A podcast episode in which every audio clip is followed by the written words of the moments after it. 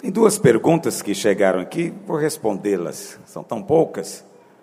Pastor Aloísio, se uma vez salvo, salvo para sempre, como então o Senhor explica 2 Pedro 2,21? Aí eles pegam a espada e apontam para mim assim. Eu falo, quero ver se agora ele não vai ficar intimidado diante disso. Deixa-me dizer para você, antes de ler, deixa-me dizer algo assim simples para você. Nunca e olha, o nunca que é nunca mesmo. Nunca deixe de lado uma afirmação clara do Senhor Jesus por uma outra obscura em qualquer outro lugar da Bíblia. Entendeu o que eu estou dizendo? Jesus disse o quê? João 1,12: Mas a todos quantos o receberam, deu-lhes o poder de serem feitos o quê? A saber, aos que só isso. Creu, é transformado, é feito filho. Quantos creem? Então você é filho. Aí, alguém vai dizer, mas é. Ah, bom, Jesus também disse o quê? Não é? Todo aquele que o Pai me dá, esse virá a mim. Todo aquele que vem a mim, de maneira nenhuma o lançarei fora. Você está nas mãos de Deus. E Jesus disse que das suas mãos ninguém pode arrebatar você. A sua salva, a segurança da sua salvação não depende de você. Se dependesse de você, você não seria salvo. Nenhum de nós. Está me entendendo? É que tem gente que é tão prepotente, arrogante, que ele, ele tem coragem de dizer que ele é salvo porque ele insiste em ser salvo. Ele persevera em ser salvo, porque ele é bom. Presta atenção. Se preservar a salvação fosse obra sua, ninguém seria salvo. Ninguém, nenhum homem. Nenhum homem. Você só é salvo porque a preservação, a segurança não depende de você, depende de qual mão você foi colocado. Essa mão é a mão do Pai, e a mão do Pai ninguém pode abrir. Por isso, quando você chegar na glória, você não vai dizer: Olha, eu fui salvo porque eu perseverei, eu insisti, porque o negócio não foi fácil, não. Você acha que você é salvo qualquer um? Não, mas eu cheguei aqui. Isso, isso é uma heresia que coloca a glória para o homem. Quando você chegar lá, você vai dizer o quê? Quando alguém te perguntar como é que você chegou aqui, você vai falar: foi graça, meu amigo. Se dependesse de mim, eu nunca chegaria. Mas ele foi lá, me buscou, me segurou e me trouxe para cá. Eu sou amado. Quantos entendem o que eu estou dizendo? Infelizmente, quando você crê na lei, você crê que perde salvação. Toda igreja legalista crê que perde salvação. Por que, que creem que perde salvação? Porque tudo depende do homem. Se você obedecer, vai ser abençoado. É isso que a lei diz. Se atentamente ouvires a voz do Senhor teu Deus, tendo cuidado de fazer segundo a tudo quanto nele está escrito, então e somente então virão e te alcançarão essas bênçãos. Então veja, para você ser abençoado, você tem que merecer. Então quem vive na lei é cheio de mérito, merecimento, justiça própria, portanto, cheio de glória. É o homem no centro. Mas o Novo Testamento é pela graça sois salvo mediante a fé. Isso não vem de você, é presente de Deus. Não é por obras para que ninguém chegue diante dele falando: Eu fui salvo, mas espera aí, não foi assim que Deus me escolheu, não. Ele viu que eu era bom. Não, ninguém vai dizer isso diante de Deus, porque não há nenhum bom, nenhum sequer. Deus amou você quando você era inimigo dele e te deu o máximo que ele podia dar quando você era inimigo dele. E agora ele te preserva. Então não tenha medo de escrever na sua camiseta, uma vez salvo, salvo eternamente. Não tenha medo de colocar no seu Instagram um banner dizendo: Eu sou salvo e sou salvo eternamente. Não tenha receio de sustentar esse testemunho. Vamos ler 2 Pedro então, 2,20. 2,20 que ele falou, né? Uh, 21. Pois melhor lhes fora nunca tivessem conhecido o caminho da justiça do que, após conhecê-lo, volverem para trás, apartando-se do santo mandamento que lhes fora dado. Muito bem, vamos entender isso aqui, calma. É que está falando de alguém que conheceu o caminho da justiça e voltou para trás. E aqui está falando do santo mandamento. Qual que é o santo mandamento? Qual que é o santo mandamento? Crer. Pela graça sois salvo mediante a O que que Deus conclama a todo homem a fazer agora? Cumprir os dez mandamentos? Ele conclama a todo homem que creia, creia. O que que condena a pessoa ao inferno? É não ter cumprido os mandamentos? Não. Só tem uma coisa que leva para o inferno: é não crer. Crer em quê? Crer que Jesus é o Filho de Deus, que morreu na cruz pelo nosso pecado, ressuscitou ao terceiro dia, subiu ao céu e vai voltar para reinar sobre todos.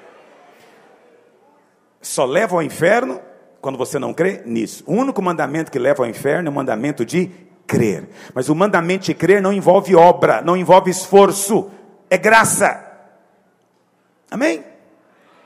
Então, quando você vê mandamento, não fica pensando que é porque a palavra mandamento aí já é os dez mandamentos. Não é.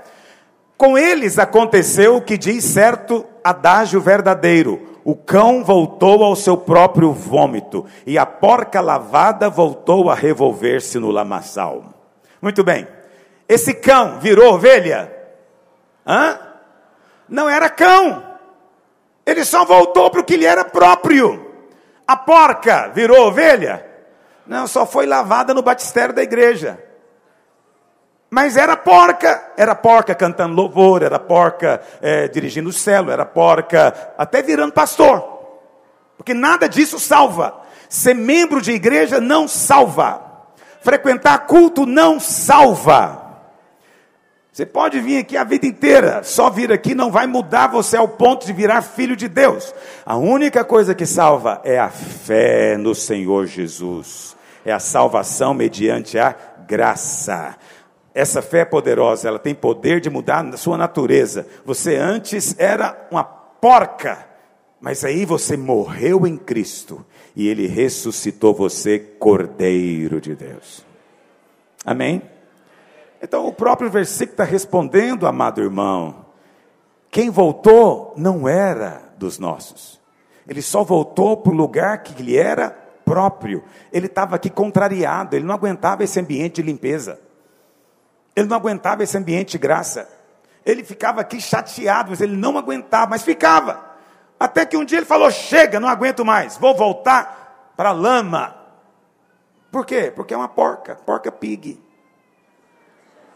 adora pular na lama. Você não assiste Porca Pig, você não tem netinhos. Ok, espero ter ajudado. Eu sei que tem irmão que fica chateado quando fala, mas de novo essa pergunta, ah, não. Alguém tem que orientar o pastor Luiz para ele não perder tempo com essas coisas. Eu sei, é porque você acha que é uma pergunta assim que todo mundo já sabe. Todo mundo já ouviu, mas nem todos concordaram ainda. Ainda estou persuadindo uma parcela. Graças a Deus, cada dia diminui mais. Mas eu não tenho problema de persuadir, para isso mesmo eu fui chamado. Amém?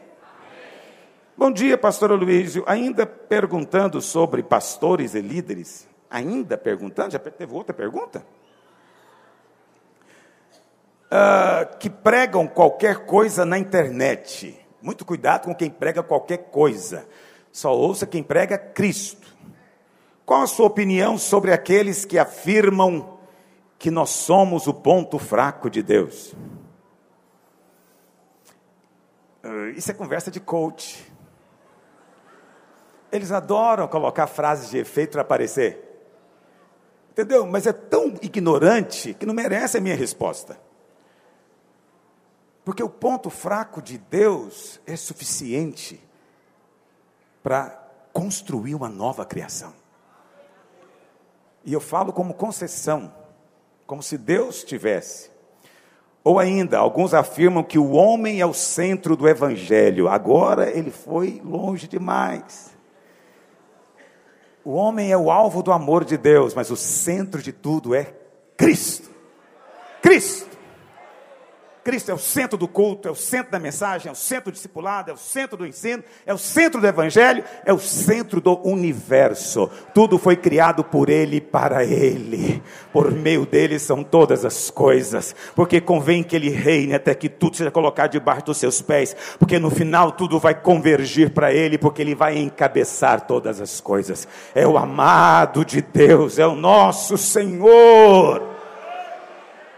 Bocas imundas deveriam ser proibidas de falar esse nome.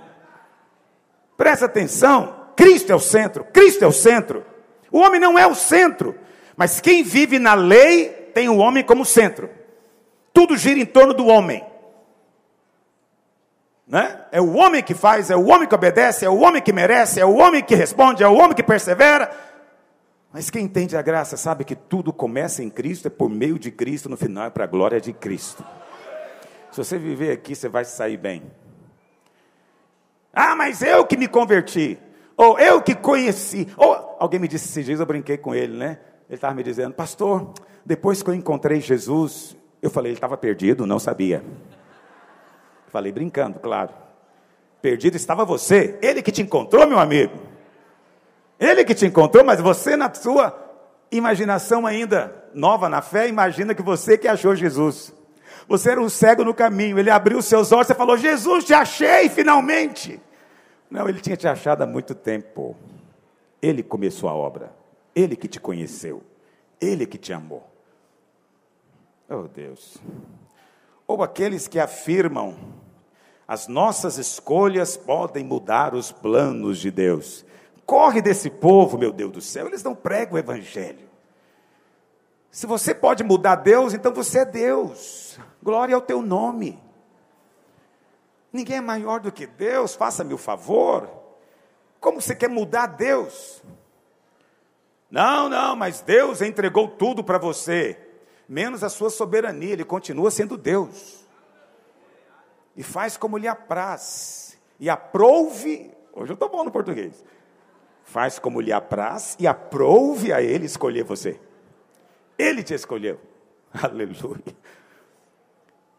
Ouça, ouça quem quer pregar o Evangelho. Quem quer pregar o Evangelho, ele se esconde na mensagem. Ele não quer ser a vedete da mensagem.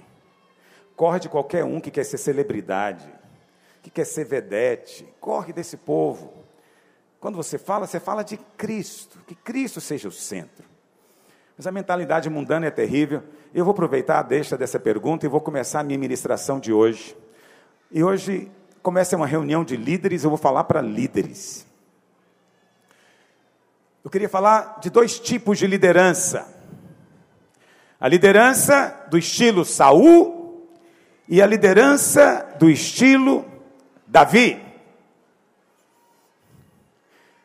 Se você é esperto, você sabe que eu falo sempre a mesma coisa. Então, se você é esperto, você sabe que eu vou falar, na verdade, é da lei e da graça. Mas eu vou chamar de Saul e Davi, aleluia. Para não cansar você. Ah, só fala de lei graça, eu não aguento mais graça, graça, graça. Então, hoje eu vou falar de Saul e Davi, aleluia. oh, como o Senhor é bom. Eu me divirto tanto. Essa obra é maravilhosa. Ah, se soubesse como estar com o Senhor é a melhor coisa que existe. Servir o Senhor não é esse jogo que alguns fazem acreditar. O Senhor tem me levado em aventuras. Eu me divirto com Ele, porque a cada dia Ele me instrui e me ensina o caminho que eu devo andar. Então eu estou em paz. queria falar três, três, simplesmente, três coisas que diferenciam esses dois estilos de liderança. Três princípios. Quantos princípios, irmãos? Só três, para você não ficar ansioso. Três princípios. Obviamente, você já entendeu, Saul é o estilo de vida ou estilo de liderança da condenação, da lei daquele líder que quer que você seja fiel com base na ameaça, com base na acusação, na condenação, sempre dizendo da sua responsabilidade e sempre te acusando por não assumi-la. Davi, por outro lado, nos fala daquele que é escolhido por Deus e que entende a graça. Davi, mil anos antes de Cristo, entendeu a graça e declarou: A tua graça é melhor do que a vida. Por isso foi um homem segundo o coração de Deus. Mas teve três coisas que aconteceu, que aconteceram na vida desses dois homens, que traduzem o estilo de liderança. Primeiro, a forma como foram ungidos. Saul não foi a escolha de Deus. Saul foi uma concessão divina. O povo é que queria um rei. Deus fez uma concessão. Davi, por outro lado, palavra de Deus diz claramente: foi Deus quem escolheu, Deus quem apontou, Deus aprovou e depois Deus constituiu. Samuel foi usado para ungir os dois. Mas como eles foram ungidos? A palavra do Senhor diz lá em 1 Samuel 9, verso 2, que quando Samuel ungiu Saul, ele usou uma vasilha de azeite. Tinha ele um filho. Não, antes disso, muitas vezes nós pensamos que a maneira de Deus é pela aparência. O que eu vejo hoje em dia é muita preocupação com aparência. Muitos líderes, eles estão achando que, que vão ser ouvidos se vestirem de uma certa maneira, né? ou seja, se forem bonitinhos aos olhos do mundo. A Bíblia fala que tinha ele um filho cujo nome era Saul, um moço tão belo, tão bonito, que entre os filhos de Israel não havia ninguém mais bonito do que ele. Desde os ombros para cima, porque ele era alto também, sobressaía todo mundo. E se tivesse um Instagram, tinha um milhão de seguidores só pela aparência. Porque ele não é só descolado travesti, o cara é bonito. Então, essa visão natural sempre aponta para Saul. Cuidado, se o seu líder tem essa visão tola, natural, acredita que é aparência. Sabe, as coisas vão mudando e vão alternando. Há, há uns 10, 15 anos atrás, o chique era você ser despojado, era você parecer com João Batista. Então você anda com chinela havaiana, você anda com chinelão no máximo, o seu calcanhar trincado aparecendo, você usa uma camiseta surrada ou então um pano de saco porque você é profeta do Senhor. Aí todo mundo fala, esse cara é de Deus demais. Mas agora não, agora o negócio é calcinha, né, batendo no joelho, bem justinha, rasgada. Porque se estiver inteira, está fora da moda. Não é verdade? E aí você tem que ter esse corte de cabelo bem também fashion, esse look maravilhoso. Aí se você chega assim, esse cara vai romper demais. Esse aí está fluindo na unção. Tudo Saul. Saul, visão natural. Visão natural. A respeito de Davi se diz o quê? 1 Samuel 16, 18. Qual que é o testemunho que dá de Saul? Você vê, de, perdão, de Davi. De Saul diz que era bonito, tinha aparência. Mas de Davi diz o quê? Então respondeu um dos moços e disse: Conheço um filho de Jessé, o Belemita. Sabe tocar? É forte e valente, homem de guerra. E sisudo em? Ele tem boa aparência, mas não vai ganhar concurso de mister. Boa aparência significa que ele não anda por aí relaxadamente, ele faz o que pode. Mas eu gosto quando chama ele de sisudo de palavra. Os irmãos que não sabem falar português, eles ouvem a palavra sisudo e fica presumindo o que, que significa. E tem irmão que acha que sisudo é cara amarrada.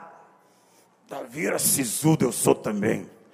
Não, sisudo vem de siso, siso. Já ouviu falar no dente siso?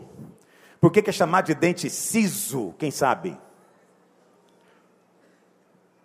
Mas não sei, tem motivo? é siso, porque os pais né, colocavam esse nome, porque ele é o último a nascer. E então se dizia que era o dente da maturidade.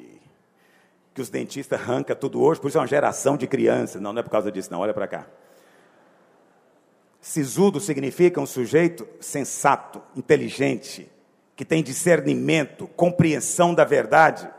Então, quando Davi fala, as pessoas ouvem e falam: essa palavra é apropriada, essa palavra é de Deus. Então você tem um outro tipo de liderança, um outro tipo de avaliação. Muito cuidado, siga lideranças que têm palavra para te dizer, sensata, bíblica. Não alguém que quer aparecer. Quem quer aparecer, vai aparecer na aparência e vai também gostar muito dessas frases de efeito polêmicas. Porque eu preciso atrair seguidor para o meu Instagram. Eu estou falando do Instagram agora porque eu entrei no Instagram. Quando eu estava de fora, eu não sabia que existia, eu não falava. Agora que eu entrei, eu falo dele. Me siga, por favor. Entra depois lá e vê as frases de efeito que eu falo. oh Senhor Jesus. A Bíblia fala que quando Sa... quando Saul foi ungido, 1 Samuel 10, 1. Tomou Saul um vaso de azeite. Tomou o que, meus irmãos? Um vaso. Tomou Samuel, perdão, um vaso de azeite e lhe derramou sobre a cabeça e o beijou e disse: Não te ungiu porventura o Senhor por príncipe sobre a sua herança, o povo de Israel? Saul foi ungido. OK? Samuel o ungiu. Não podia ser rei sem receber a unção. Não foi Deus que escolheu, mas Deus sabe que eles podem ter o rei se eles quiserem. Deus queria ser rei sobre eles, mas eles queriam ter reis como as outras nações, como os outros fazem lá fora. Queremos fazer como os outros fazem lá fora. Deus deixou, mas ainda assim precisou de ter uma unção. Mas essa unção foi com o que? Tomou Samuel o que, meus irmãos? Um, guarda isso, um vaso. Davi, por outro lado, 1 Samuel 16, 13, diz que Samuel também ungiu. Tomou Samuel o chifre do azeite e o ungiu no meio de seus irmãos. E daquele dia em diante o Espírito do Senhor se apossou de Davi. Presta atenção. Para ungir Saul, Samuel usou o que, meus irmãos? um vaso, uma vasilha. Para ungir Davi, ele usou o quê? Um chifre. Você pode achar que isso aqui é só um detalhe, mas não é. Essas coisas têm significado espiritual. O que, que significa vasilha? Vasilha, todo, todo lugar da Bíblia, o vaso refere-se ao homem. O vaso é o homem. O homem que é frágil, que é de barro, ok? Então isso significa que a liderança de Saul é uma liderança natural. Mas ao mesmo tempo, se você for olhar lá em Apocalipse, você vai ver que existem as sete taças da ira de Deus, que serão derramadas na grande tribulação. É traduzido em português como taça, mas no original é vasilha, vaso. É o vaso cheio da ira de Deus. Isso significa o quê? Que o líder do estilo Saul é primeiro um líder que tem uma visão natural das coisas. E a maneira como ele lidera é por meio do que? Da condenação. Fazendo o outro sentir-se em débito, fazendo o outro sentir-se culpado. Você tem que fazer, porque se você não fizer, você será rejeitado. Então, é um líder que lidera por coação, é um líder que eventualmente lidera por pressão. Tem pessoas que andam com ele, mas elas se sentem, ou elas desempenham o seu ministério para se sentir bem em paz, para conquistar uma paz. Quem sabe Deus vai ficar bem comigo depois que eu fizer isso. Mas essa não é a liderança de Deus. Não é a maneira como Deus faz. Eu não estou te autorizando a sair por aí falando isso para ninguém. Mas é muito importante que você se avalie. Você é líder. Ah, pastor, não sou não. É. Líder, na minha opinião, é aquele que tem uma fome tremenda de aprender. Quantos têm fome de aprender? Líder, líder, esse é líder. Esse é o líder. Então você é líder. Então não seja do estilo de Saul. Davi, por outro lado, foi ungido com o que, meus irmãos? Chifre. O chifre é o chifre do carneiro. Se o chifre está sendo usado, isso significa que o carneiro morreu. Você não tira o chifre dele, deixa ele vivo. O carneiro foi usado no sacrifício e o chifre agora foi usado como recipiente. Esse chifre também eventualmente era usado para como trombeta, é chamado de chofar. OK? Mas nesse caso ele é um recipiente para guardar o azeite. O carneiro é Cristo. Cristo foi morto. Então o chifre significa que Davi é um líder que recebeu a unção com base na mensagem da graça. Qual a mensagem da graça? O cordeiro morreu. E agora a unção vem sobre aqueles cujo sangue foi aplicado. Na sexta-feira eu ministrei uma palavra aqui sobre o leproso e na lei do leproso. O leproso, quando era purificado, o sacerdote aspergia sangue sobre ele, na orelha direita, no polegar direito, no dedão direito do pé. Mas depois que o sangue era aplicado, o sacerdote vinha com o óleo da unção e colocava no mesmo lugar que o sangue tinha sido colocado, porque o óleo vem em cima do sangue. A base dessa unção é a pregação do chifre.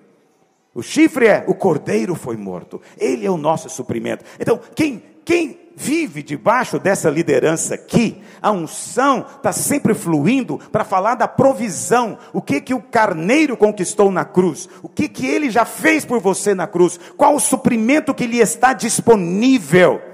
Não que ele não vai desafiar você também a conquista, até a avançar para as promessas, mas ele vai fazer isso com base no suprimento do favor imerecido, não com base na condenação e na acusação. É interessante como a internet está cheia de pregadores do estilo de Saul. É interessante como tem irmãos que mandam para mim. E agora que eu estou no WhatsApp, os irmãos agora então ganharam uma liberdade enorme. Aí eles me mandam pregadores da Cochinchina para eu ouvir. Qual mensagem estão passando? Pastor, você tem que ser equilibrado com esse aqui. E de vez em quando eu ouço um ou outro. E esses dias estava na minha cama já de noite, 11 horas da noite com a minha mulher, falei, vamos ver o que esse irmão aqui mandou para mim, para eu ouvir, para eu ser equilibrado. Irmãos, quando eu comecei a ouvir, eu falei, eu tenho que parar, senão eu não vou dormir direito. Ele está me assustando. Porque ele estava tão nervoso, mas tão nervoso, e ele estava pregando sobre o trabalho com criança. E ele dizia: Você é um pai frouxo. Você é um pai que realmente merece que o seu filho caia nas drogas. Eu falei: eu, E tem gente que sai de casa, contribui com 10% do salário para ganhar isso e vai embora feliz. Condenação. Ah, filho, todo pai, toda mãe já se acha tão incapaz. Todos, sem exceção Criar filho é um empreendimento, só Deus para nos dar graça. Todos nós nos sentimos eventualmente culpados e responsáveis até pelo resfriado que o menino tem. Por que, que eu não coloquei a blusa nesse menino? E aí chega no culto, o pastor fala: é isso mesmo, você não vale nada. Seu filho é isso aí por causa de você. Presta atenção, isso vai te, vai te levantar? Não, vai te abater, vai te matar. Se você continuar ouvindo isso todo domingo, você vai morrer morrer fisicamente, mentalmente, na alma. Não é que eu venho aqui para o culto para te encher a bola e falar o tanto que você é bonitinho. Não, eu não venho aqui para falar de você, essa é que é a verdade. Eu venho aqui para te contar que o carneiro foi morto. E eu estou usando o chifre dele para proclamar isso. Que na sua morte ele te supre completamente. E o óleo que ele derrama, presta atenção, Onde é que o óleo foi derramado, meus irmãos? Na cabeça. Por que na cabeça? Porque a unção, ela é principalmente uma questão de mentalidade. Qual que é a mentalidade da liderança? É a mentalidade de condenação ou é uma mentalidade de favor imerecido, de graça? Davi sempre teve uma palavra de graça. Saul sempre teve uma palavra de condenação. Ao ponto de um dia ele dizer: Quem comer antes do final da batalha será morto. Jonatas não tinha ouvido o decreto, comeu. E Saul queria matar o filho por causa disso, porque acreditava que a vitória dependia dele, do que ele é, do que ele faz. Davi, por outro lado, o que, que ele dizia? Uns confiam em carros, outros em cavalos, nós, porém, nos gloriaremos em o nome do Senhor nosso Deus. Ele é quem peleja as nossas guerras. Ele é que me dá força para o combate. Ele que treina as minhas mãos para a guerra. Então, Davi sabia que tudo vinha do Senhor. Então, sua palavra é sempre de graça. Qual que é a mentalidade? Da vasilha da ira ou do chifre da unção? Segunda coisa, quando Saul foi chamado, 1 Samuel 9, verso 3. Quando Saul foi constituído como líder, a Bíblia fala que ele estava cuidando de jumentos.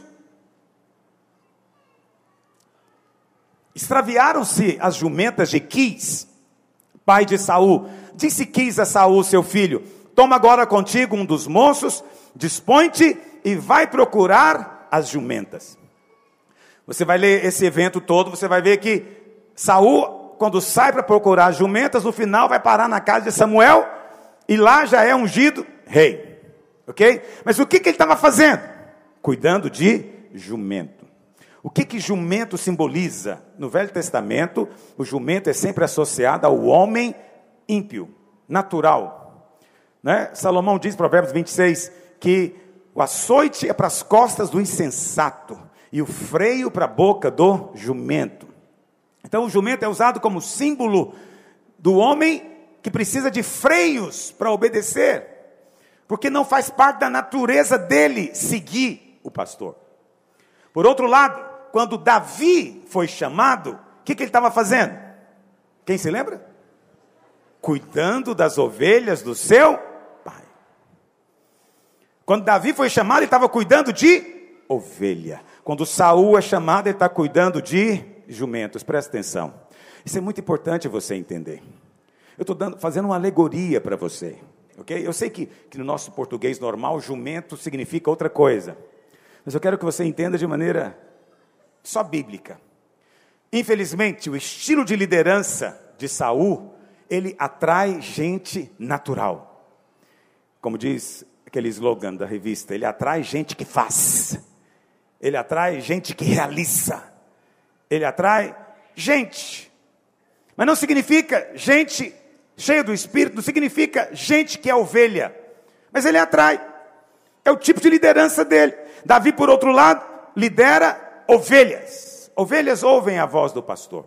Interessante que no dia em que, que Davi enfrenta Golias, ele está lá cuidando das ovelhas e o pai fala para ele: o pai envia Davi, o filho, para levar comida aos seus irmãos. Isso é um quadro de Cristo. O Pai enviou Cristo com as mãos cheias para nos suprir, os irmãos. Bíblia fala então que Davi chega no campo de batalha e ele encontra o seu irmão. E o seu irmão, chamado Eliabe, vamos ler, 1 Samuel 17, 28 ele se trai, porque Eliabe é um jumento. Entenda no contexto que eu estou falando. Ok? Acho que eu nem vou falar mais essa palavra. Eu quero que você entenda. Eliabe tem um estilo de liderança de Saul. Ele é rebanho de Saul. Então a palavra dele é sempre de condenação, acusação. Nunca é de encorajamento e fé. E ele diz: Ouvindo Eliabe, seu irmão mais velho, falar aqueles homens, acendeu-se-lhe a ira contra Davi e disse: Por que desceste aqui e a quem deixaste aquelas poucas ovelhas no deserto? Bem conheço a sua presunção e a sua maldade. Como assim conhece? Qual a postura de Eliabe? Aquelas poucas ovelhas. Isso é um tom de desprezo. Isso é um tom de desprezo. Presta atenção. Quem tem a mentalidade de cuidar de jumento despreza ovelhas. Ok? Mas Davi nunca usa uma expressão pejorativa para as ovelhas. Quando ele vai ter com Saul, ele diz o que para Saul? Que ele, servo de Saul, estava cuidando das ovelhas do pai. Esse é o líder, segundo Davi. Ele sabe que está fazendo, cuidando algo que nem é dele, é do pai. Segunda coisa, a Bíblia fala quando Saul pergunta para ele, fala para ele: "Você não tem experiência na guerra?" O que que Saul diz para Saul? Olha, eu estava cuidando das ovelhas do meu pai. Quando veio um urso, eu matei o urso. Eu estava cuidando das poucas ovelhas aqui, como diz o Eliabe, e veio um leão, e eu avancei no leão e matei o leão. Mas nessas poucas ovelhas ninguém vai tocar. Presta atenção, se você vê alguém enfrentando um leão, é que você pensa que a recompensa é grande, concorda comigo? Se você tem meia dúzia de ovelha, um leão vindo, aí você tem na equação o leão, você, meia dúzia de ovelha, com quem que você fica? Você faz a conta do despojo. Eu vou encarar o leão por causa de meia dúzia de ovelha, melhor eu ficar comigo e vou embora. Esse é Saul. A Bíblia fala que Davi enfrentou leões por causa de poucas ovelhas. Isso significa, eu valorizo o rebanho que Deus me deu. Ande com aquele que valoriza o que Deus deu. Está entendendo o que eu estou dizendo? Porque esses do lado de cá vão sempre dizer, essas poucas ovelhas, essa igrejola desprezível, esse povinho que você está aí cuidando, você tem que ter um ministério mais relevante, porque pela internet você vai falar para multidões. Mentira! Se você despreza o rebanho que Deus te deu, sua voz na internet é só mais uma das muitas que são lata vazia, que as pessoas ouvem para rir, 11 horas da noite na cama, no quarto. Qualquer semelhança comigo é verdade. Essas poucas ovelhas. Por que, que eu tenho que me sacrificar por causa dessas poucas ovelhas dessa célula? Isso não é nada. Deus tem algo grande para mim. Cuida das poucas ovelhas que Deus te dá o muito. Seja fiel no pouco que Deus te estabelece sobre o muito. O Espírito Santo testifica em você que o que eu falo é verdade não é meramente uma ilustração, é princípio espiritual. Espiritual, sério. Quantos dizem amém? Terceiro e último ponto. A Bíblia fala que Saul escolhia os seus liderados. A Bíblia fala que Deus escolhia para Davi os liderados dele.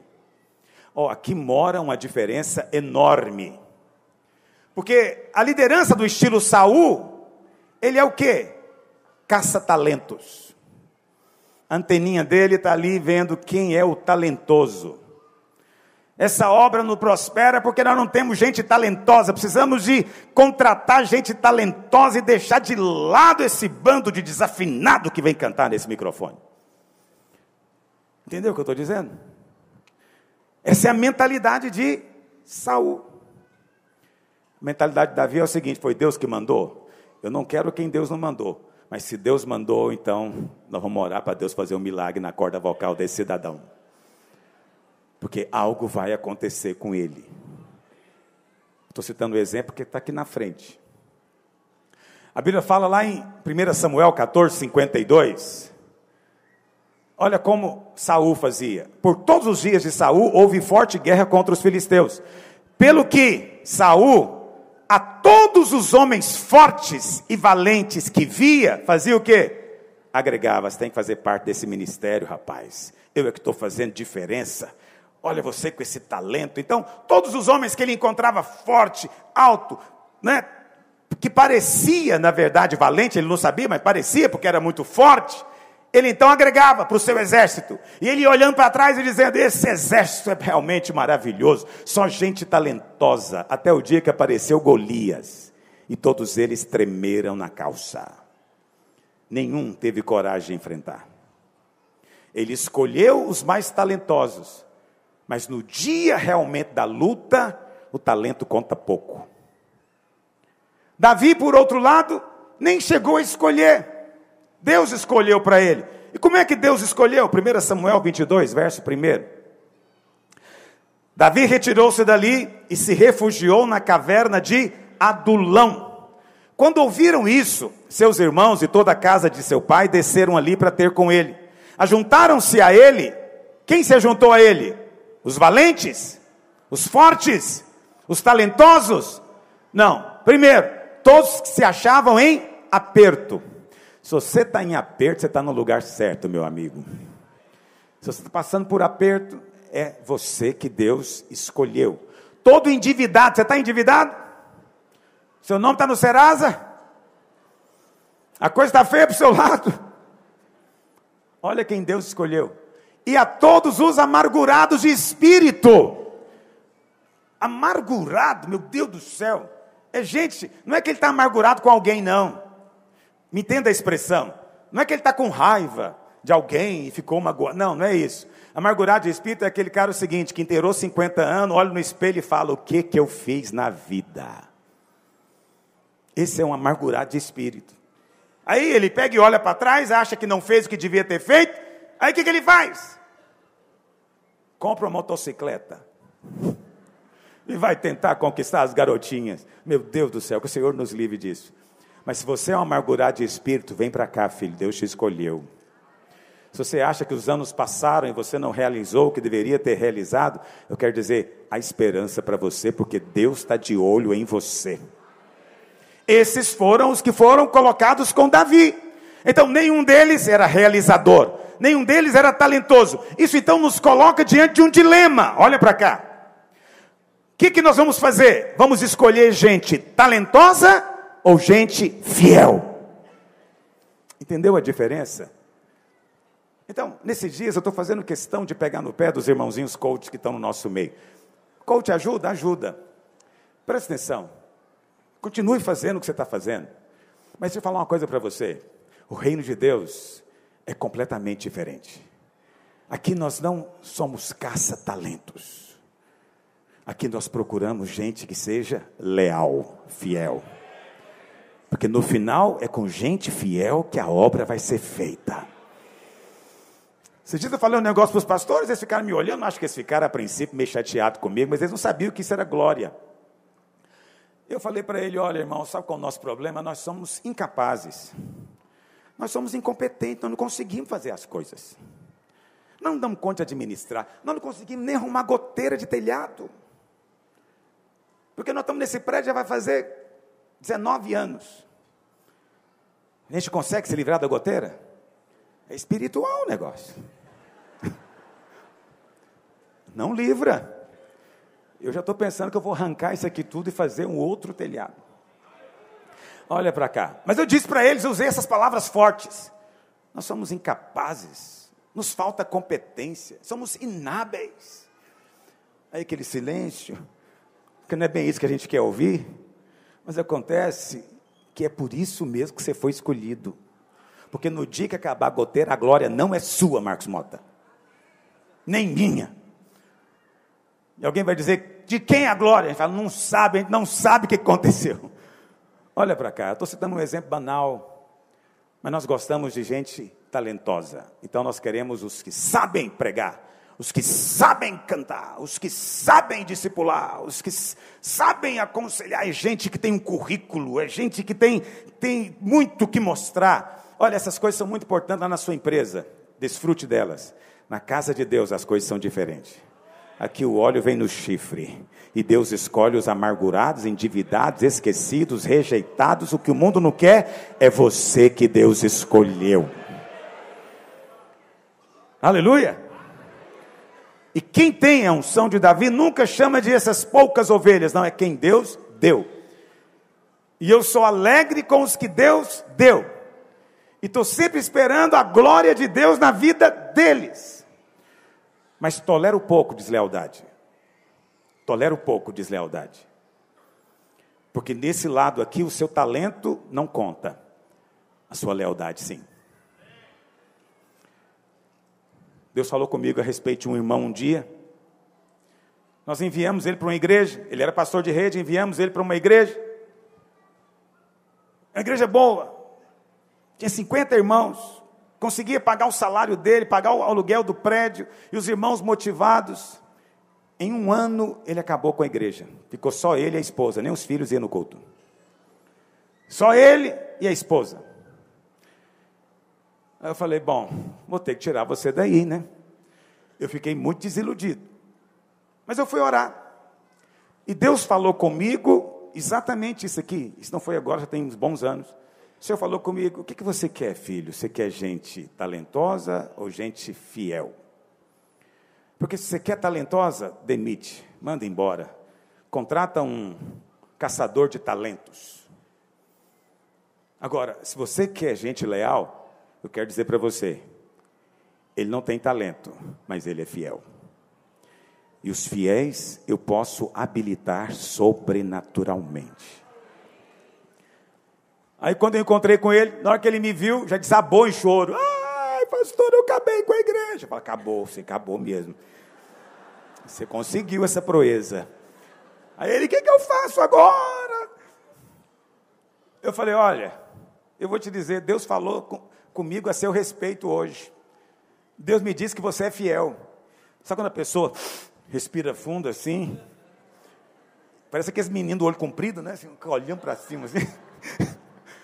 Ele falou, Deus falou, é, falou, Deus falou a mim que você é fiel. E eu quero gente fiel do meu lado, então eu vou manter você do meu lado, que você é fiel. Mas eu vou ter que te ensinar como é que pastoreia. Porque é isso que Davi fez com esse pessoal. No dia em que Golias apareceu, Davi o derrubou. Mas depois de Davi, todos eles se transformaram em matadores de gigantes. A equipe de Saul se borrou nas calças a equipe de Davi, lá em 2 Samuel capítulo 23, não vai dar para eu ler com você, você pode ler depois, a partir do verso 8, tem a lista dos valentes de Davi. Eles não são chamados mais de endividados, amargurados de espírito, recalcados e rejeitados. Não, são chamados agora de valentes. E o nome deles agora faz parte de um hall.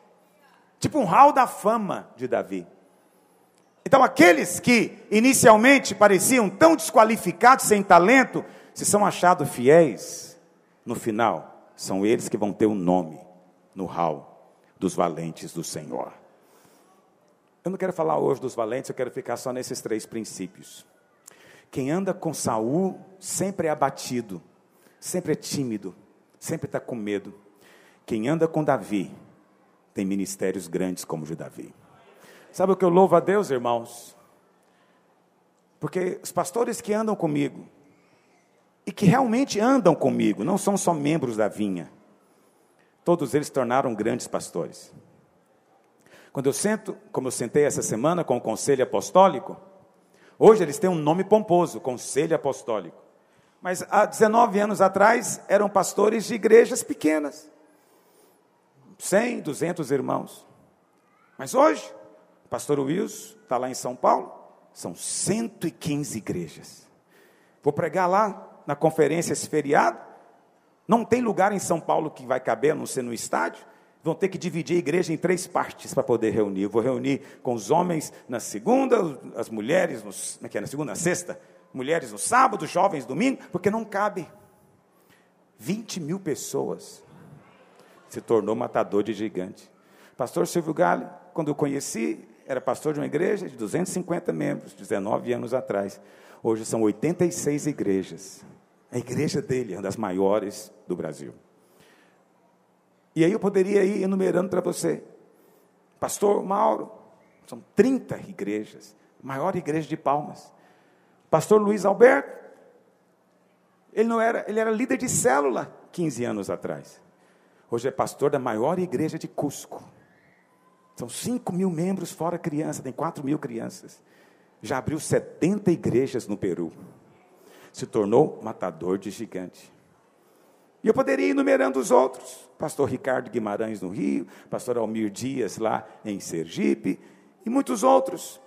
Todos eles se tornaram grandes. Não fui eu que fiz. Não, não fui eu que fiz. Eu apenas passei a mentalidade do azeite no chifre. Não a mentalidade da condenação mas a mentalidade do favor imerecido. Eu quero dizer para você uma coisa: o mesmo vai acontecer com você. Pastor, o meu chamado não é para ser pastor. Aleluia, não precisa de ser, não tem que ser, nem todos serão. Cada um Deus dá um dom diferente. Mas eu sei que se Deus te deu o dom para ser um empresário, eu quero declarar na sua vida o que aconteceu com esse irmão aqui vai acontecer com você. Deus vai multiplicar 20 vezes o seu faturamento. Como vai ser isso? Não sei só precisa de estar debaixo da liderança certa. Cuidado com o que você está ouvindo, amado. Te falo com muito carinho. Eu não sou desse tipo de pastor. Não, eu sou. Sou um pastor ciumento, sim, aleluia. Sou. Eu ia falar que não era, mas é mentira, porque eu sou. Mas eu tenho um, um ciúme santo. Porque você fica ouvindo a coisa errada. Se você estiver ouvindo a coisa certa, eu não ligo, pode ouvir de quem for. Não tem um ciúme de posição, que no nosso meio Deus levante centenas de pastores. E que daqui a alguns anos, quando eu aposentar, tenha centenas para tomar o meu lugar. Aleluia. Mas eu tenho ciúme quando eu vejo você ouvindo gente da mentalidade de Saul te condenando na internet, e você acha maravilhoso. São vozes que não são para você. Você não é jumento no entendimento de Saul, presta atenção. Você é ovelha. Ovelha. Você não é esse que vai prosperar por mérito próprio, porque é talentoso, porque pode, porque sabe. Não. Quando você prosperar, você vai dizer: Não me pergunte como foi, eu não sei. Foi a graça de Deus que me alcançou. Deus me deu, a glória é dele. Deus só pode ser glorificado na graça. Na lei não há glória, a glória é do homem quando acontece. Foi o homem que fez. Ele dá glória porque ele é humilde. Ah, eu dou glória para Deus, mas ele no coração sabe, foi ele que fez. Mas do lado de cá você sabe que não foi você mesmo. Você não merecia, você não tinha qualificação, você não tinha nada. Você apenas creu que era amado e pediu com a cara mais deslavada possível: Papai, dá para mim. E o papai deu para você, só porque ele te ama. Então, encha o seu coração com isso, mas também seja um líder do estilo de Davi Olha para cá, você que é discipulador, quantos discipuladores está aqui no nosso meio? Aleluia, eles não vêm na reunião de manhã. Puxa vida. Mas não tem problema. Deixa eu dizer uma coisa para você. O líder de célula, quantos são líderes de célula?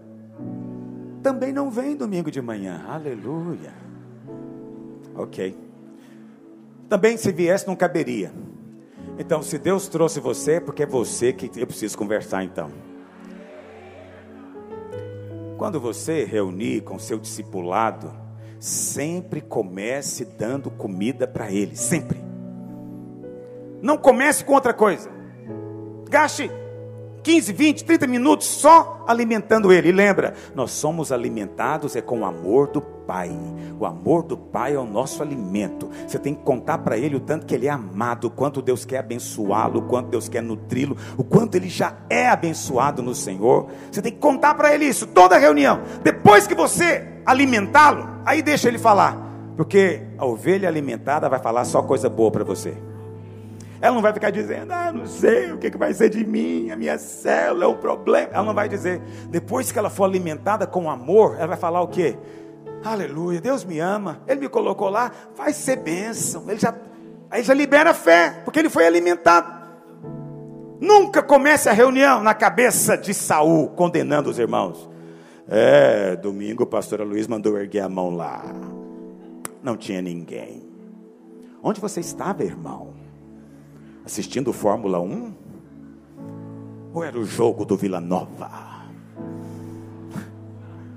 Aí o irmão fica condenado, nunca mais quer ver jogo na vida. Ele fala: Eu sou um miserável pecador, ainda gosto dessa bobagem. Presta atenção, não condene ninguém. Nós não somos Saul, nós somos Davi. O cordeiro morreu, o chifre está na nossa mão, o azeite pode ser derramado ao fluir de Deus. Quantos creem no que eu estou dizendo? Fique em pé onde você está. Vamos participar da mesa do Senhor nesse espírito.